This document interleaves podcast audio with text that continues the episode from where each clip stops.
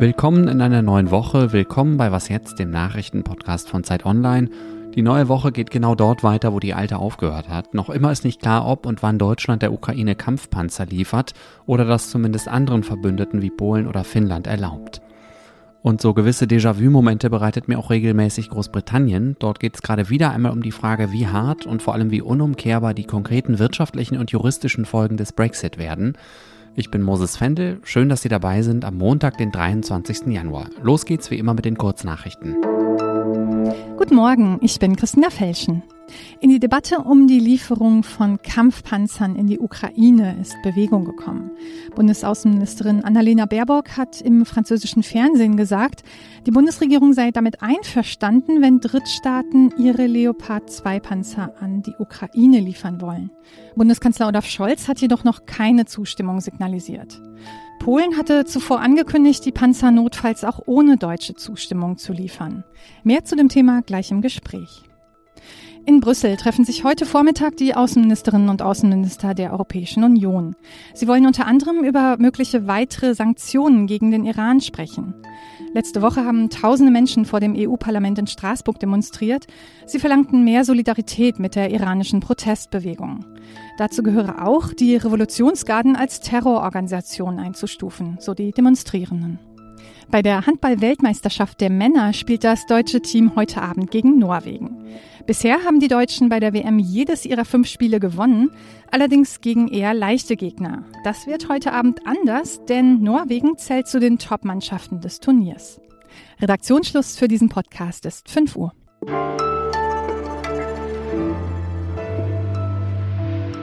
Wann liefert Deutschland der Ukraine Leopard 2 Kampfpanzer? Der neue deutsche Verteidigungsminister Boris Pistorius von der SPD konnte oder wollte diese Frage Ende letzter Woche nicht beantworten. Beim Treffen der sogenannten Ukraine-Kontaktgruppe in Rammstein in Rheinland-Pfalz klang er eher ausweichend. Deswegen habe ich heute Morgen meinem Haus den Auftrag erteilt, eine Prüfung vorzunehmen über die Bestände von Leopard-Panzern der verschiedenen Typen. Einen Tag später hat der Spiegel dann berichtet, dass es im Verteidigungsministerium längst eine Liste mit Panzern gibt, die für eine Lieferung geeignet wären. Jörg Lau ist außenpolitischer Koordinator im Politikressort der Zeit. Hallo Jörg. Hallo Moses. Der Verteidigungsminister kündigt eine Prüfung an, die anscheinend längst gelaufen ist. Die Bundesregierung spielt offensichtlich auf Zeit, aber welche Strategie verfolgt sie damit? Ja, Strategie ist ein großes Wort für das, was die Bundesregierung gerade macht. Die hat gerade überhaupt keine Strategie. Es geht sicherlich erstmal darum, Zeit zu gewinnen. Man hat sich festgelegt, man wolle Panzer nur dann liefern, wenn die Amerikaner das auch tun. Nun stellt sich heraus, die Amerikaner wollen sich nicht gerne da äh, hineindrängen lassen. Und jetzt steht man so ein bisschen nackt äh, im Wind. Wie könnte denn jetzt eine gesichtswahrende Lösung aussehen? Die Sache mit der Prüfung ist schon ein Versuch, da weiterzukommen. Ich kann mir nicht vorstellen, dass bei der Prüfung rauskommt, äh, wir haben nichts, wir geben nichts. Man wird dann feststellen, dass man eben doch etwas geben kann. Dann kann man den Partnern, die jetzt schon willig sind zu liefern, erlauben, das zu tun.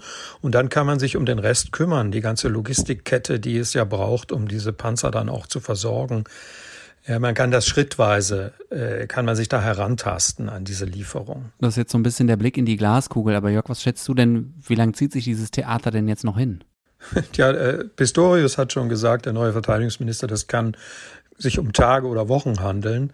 Das Problem ist, dass wir wahrscheinlich mit großen Frühjahrsoffensiven der Ukrainer und der Russen zu rechnen haben. Deshalb ist jeder Tag, der da verplempert wird, sehr, sehr schade und kostet Menschenleben, so muss man das sagen. Also es ist ein enormer Druck da, bald zu handeln. Danke dir, Jörg. Gerne.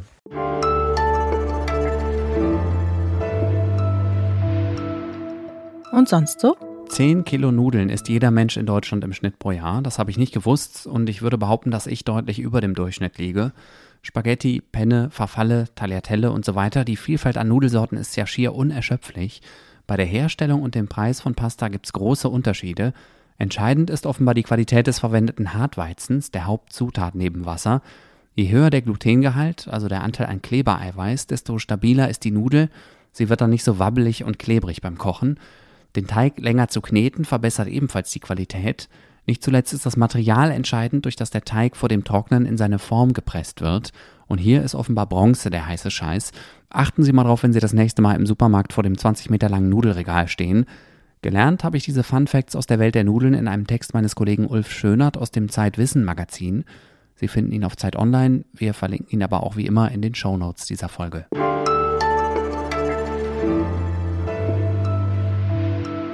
Erinnern Sie sich noch an die Lkw-Krise in Großbritannien vor gut einem Jahr?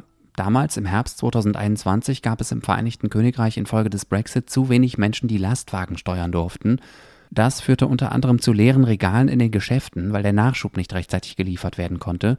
Viele hier bei uns haben damals ja eine ziemliche Genugtuung verspürt, nach dem Motto, guck mal, jetzt fällt ihnen der Brexit auf die Füße. Gelöst hat die britische Regierung die Krise damals unter anderem, indem sie EU-Standards aufgeweicht und die Ruhezeiten für Lkw-FahrerInnen verkürzt hat. Für die Brexiteers wiederum war das der Beweis, dass man ohne die Regeln aus Brüssel besser fährt, im wahrsten Sinne des Wortes. Jetzt plant die Regierung in London 4000 EU-Regeln und Gesetze auf einmal zu streichen oder zu ändern. Ein Fall für unsere Korrespondentin Bettina Schulz in London. Hallo Bettina. Ja, hallo nach Berlin. Die britische Regierung will also weite Teile des EU-Rechts über Bord werfen. Nenn mir doch mal ein paar Beispiele, welche Bereiche davon betroffen sind. Ja, also alles. Es geht um 4000 Verordnungen, die betreffen den Umweltschutz, Nahrungsmittelsicherheit, Arbeitnehmerrechte, ja zum Beispiel, dass die Briten mehr als nur acht Feiertage Urlaub nehmen dürfen. In Verordnungen ist geregelt, wie zum Beispiel Chemikalien registriert werden. Also es betrifft alle Branchen. Wichtig ist aber, dass man versteht, es gibt ja Primärrecht und es gibt Sekundärrecht. Primärrecht ist es, wenn zum Beispiel Brüssel eine Richtlinie erlässt und dann ein Mitgliedsland diese Richtlinie im Parlament mit eigenem Gesetz in nationales Recht umsetzen muss. Darum geht es nicht. Es geht um Verordnungen, und zwar sind das EU-Verordnungen, die automatisch in den Mitgliedsländern als Recht sofort gelten. Das ist sogenanntes Sekundärrecht. Und um diese Verordnungen 4000 geht es. Was würde das denn für die zukünftigen Beziehungen zwischen der EU und Großbritannien bedeuten? Solange sich Großbritannien noch an die Standards und EU-Regulierungen hält, solange funktioniert noch der Export der Briten in die EU hinein. Das wird sich jedoch erschweren, so mehr Großbritannien mit seinen Standards und Regulierungen von der EU abweicht. Die langfristige Sache ist im Prinzip ein politischer Streit, der hinter diesem ganzen Gesetz steht. Auf der einen Seite gibt es nämlich die Hardline-Brexit-Anhänger, die wollen, dass mit diesem Gesetz der Brexit zementiert wird. Denn je mehr Großbritannien abweicht von EU-Regulierungen und Standards, desto schwerer wäre es, sollte sich Großbritannien hinterher dafür öffnen, zum Beispiel dem europäischen Wirtschaftsraum beizutreten. Und davor haben die EU-Anhänger im Land eigentlich Angst, denn die rechnen damit, dass es bei der nächsten Parlamentswahl 2024 einen Regierungswechsel kommt, dass da Labour an die Macht kommt, sich der Ton ändert und sich Großbritannien wieder ein bisschen mehr an den europäischen Wirtschaftsraum annähern könnte. Das bedingt aber, dass eben Großbritannien jetzt nicht zu sehr mit seinem Recht von der EU abweicht. Dass das tatsächlich so kommt, erscheint mir jetzt erstmal unwahrscheinlich, denn du hast mir ja in unserem Vorgespräch vorhin gesagt, dass die Regierung für ihre Pläne erheblichen Widerstand aus dem Parlament bekommt, zum Teil sogar aus den eigenen Reihen. Kannst du mir mal kurz erklären, wie da die Konfliktlinien verlaufen? Da geht es um Demokratie, ja, denn es gibt also selbst Hardline-Brexiteers, die sagen, Moment mal, mit dem Brexit wurde ja versprochen, take back our borders und money und law. Das heißt, wir sind eigentlich davon ausgegangen, dass wir die Souveränität, unser eigenes Recht zu machen, wir von Brüssel zurückholen und dass das dann aber dem Parlament gegeben wird, sprich, dass das Parlament wieder die Souveränität hat, Recht zu machen. Und jetzt passiert genau das Gegenteil, denn dieses Gesetz gibt der Regierung und den Ministerien das Recht, die 4000 Verordnungen nach eigenem Gutdünken abzuändern, in britisches Recht umzusetzen oder einfach zu kippen. Und das ist der große Streit innerhalb des Parlaments und deshalb wird dieses Gesetz auch Schwierigkeiten haben im Oberhaus. Klingt nach einer neuen Dauerbaustelle in der britischen Politik. Das Thema dürfte uns also auch in Zukunft beschäftigen. Dann sprechen wir uns hier wieder. Danke, Bettina, zumindest für den Moment. Ja, das glaube ich auch. Alles Gute nach Berlin. Und das war was jetzt an diesem Montagmorgen. Das Update macht heute Erika Zinger. Bis dahin können Sie uns gerne eine Mail schreiben an wasjetzt.zeit.de. Ich bin Moses Fendel. Danke fürs Zuhören und kommen Sie jetzt erstmal gut durch diesen Montag.